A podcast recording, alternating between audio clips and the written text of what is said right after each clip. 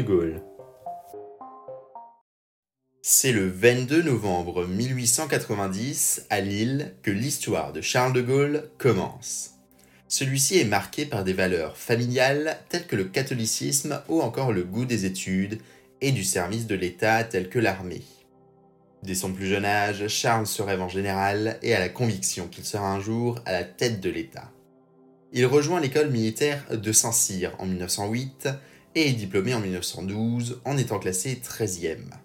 Il rejoint alors le 33e régiment d'infanterie sous les ordres du général Pétain. En 1915, il est nommé capitaine et combat sur le front de Champagne pendant la Première Guerre mondiale. De Gaulle sera capturé par les Allemands en 1916 et sera libéré après l'armistice en 1918. Il poursuit sa carrière dans l'armée. Il passe notamment dans l'armée polonaise et passe par plusieurs postes différents. Celui-ci est très considéré par le maréchal Pétain, cependant sa relation avec lui va se dégrader progressivement. Charles de Gaulle épouse Yvonne Vendroux le 7 avril 1921 avec qui il aura trois enfants, Philippe, Elisabeth et Anne. Le capitaine se rapproche progressivement du milieu politique et fait progresser ses idées d'un régime fort, laissant de côté le parlementarisme. Le 1er septembre 1939, la guerre éclate et Charles de Gaulle est toujours colonel. Il sera nommé général de brigade le 25 mai 1940. Après diverses actions militaires, le général sera convoqué à Paris le 6 juin pour occuper le poste de sous-secrétaire d'État à la guerre. Il doit coordonner avec le Royaume-Uni la poursuite des combats. Paris est déclarée ville ouverte, occupée par les Allemands le 10 juin. De Gaulle part donc vers le sud et tente de convaincre le gouvernement de continuer la guerre. Le 17 juin, il apprend la démission de Paul Reynaud, de la présidence du Conseil, remplacé par le maréchal Pétain. Le général rejoint Londres et se prépare à parler aux officiers et aux soldats français sur la BBC. Le 18 juin 1940, à 19h heure française, le général de Gaulle appelle tous les officiers et soldats qui se trouvent en territoire britannique ou qui pourraient s'y rendre à le rejoindre pour continuer le combat. Le texte sera ensuite lisible dans la presse anglaise et française. Cependant, le discours est peu entendu ou même lu sur le moment. Depuis Londres, De Gaulle crée et dirige les forces françaises libres et est reconnu par Churchill comme le chef des Français libres le 27 juin 1940. Il crée une marine, une aviation et même une armée terrestre ainsi qu'un service de renseignement la croix de Lorraine devient le symbole de la France libre. Celle-ci a également sa banque, son journal officiel et ses propres décorations. Il va essayer de mobiliser les forces de l'empire colonial, mais est désavoué lors de l'opération de Dakar. Malgré tout, il obtient le soutien d'une partie du domaine colonial qui lui permet de renforcer son mouvement. Il rallie ses forces françaises libres à la résistance intérieure grâce à l'aide du colonel Passy, de Pierre Brozelet et de Jean Moulin. Avec cette intégration, France libre devient France combattante. En parlant de Jean Moulin, un post à son sujet est disponible sur les réseaux sociaux de Figures d'Histoire. N'hésitez pas à y faire un tour.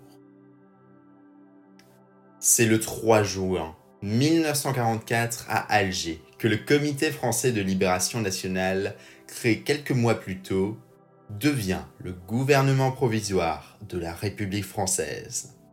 Et c'est le 6 juin 1944, lors du débarquement de Normandie, que Charles de Gaulle repose pour la première fois le pied en territoire français. Paris est libéré en août et une assemblée constituante est élue afin de créer une nouvelle constitution. Au même moment, les femmes obtiennent le droit de vote et la sécurité sociale est créée. N'arrivant pas à faire vivre sa vision d'un État à l'exécutif fort, De Gaulle démissionne du gouvernement provisoire et va exposer sa vision politique dans le célèbre discours de Bayeux. En 1947, il fonde un mouvement politique, le RPF, Rassemblement du peuple français, afin de lutter contre le communisme et pour promouvoir sa réforme constitutionnelle. Cependant, celui-ci décline et est dissous en 1955. Le général de Gaulle se retire donc et décide de rédiger ses mémoires. C'est en 1958 que le général de Gaulle signe son retour. En effet, en pleine crise algérienne, la 4ème République est dans une crise grave. Le retour du général est demandé de toutes parts, et le 29 mai, celui-ci accepte de former un gouvernement, et il devient ainsi le dernier président du Conseil, de la 4ème République. C'est au cours de l'été 1958 qu'il élabore une nouvelle constitution reprenant les propositions faites à Bayeux. Celle-ci est adoptée par référendum et Charles de Gaulle devient le premier président élu de la 5ème République le 21 décembre 1958. Sur la scène internationale, De Gaulle refuse la domination des États-Unis et de l'URSS et défend l'indépendance de la France avec notamment la recherche de l'arme nucléaire ainsi que le début d'un programme spatial français. Concernant la guerre en Algérie, le général comprit que l'indépendance était la seule solution pour sortir du conflit. Ainsi, les accords d'Évian sont signés en 1962 et l'Algérie devient indépendante en juillet de la même année. Le 22 août 1962 est organisé un attentat à l'encontre du général de Gaulle au rond-point du Petit Clamart. Celui-ci échoue et le terroriste est condamné à mort. Le complot était basé notamment à l'encontre de la politique algérienne du général. Lors de sa présidence, le général de Gaulle a subi plusieurs attentats à son encontre, aucun ne réussirent. Malgré cette défiance, le général de Gaulle est réélu président en 1965 avec une majorité confortable de 55,20% face à François Mitterrand. La présidence de De Gaulle est également le moment des Trente Glorieuses. Mais cette croissance ne profite pas à tous de manière équitable, et les événements de mai 68 en sont le signe. Partant de la faculté de Nanterre, des contestations étudiantes ont lieu dans tout le pays et paralysent le pouvoir pendant le mois de mai. Mais cette crise, c'est le Premier ministre Georges Pompidou qui fait figure d'autorité et celui-ci ressort comme le vrai vainqueur de la crise. Le 27 avril 1969 est organisé un référendum sur le transfert de certains pouvoirs aux régions ainsi que sur la fusion du Sénat avec le Conseil économique et social. De Gaulle annonce qu'en cas de victoire du non, il démissionnera de son poste. Le non l'emporta à 52,41% des voix et ainsi se termine la présidence du général.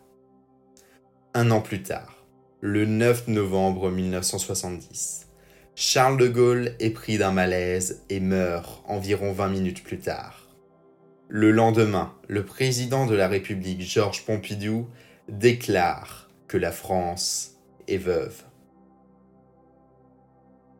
Homme du 18 juin, père de la résistance et de la Ve République, l'influence de Charles de Gaulle est encore bien visible aujourd'hui.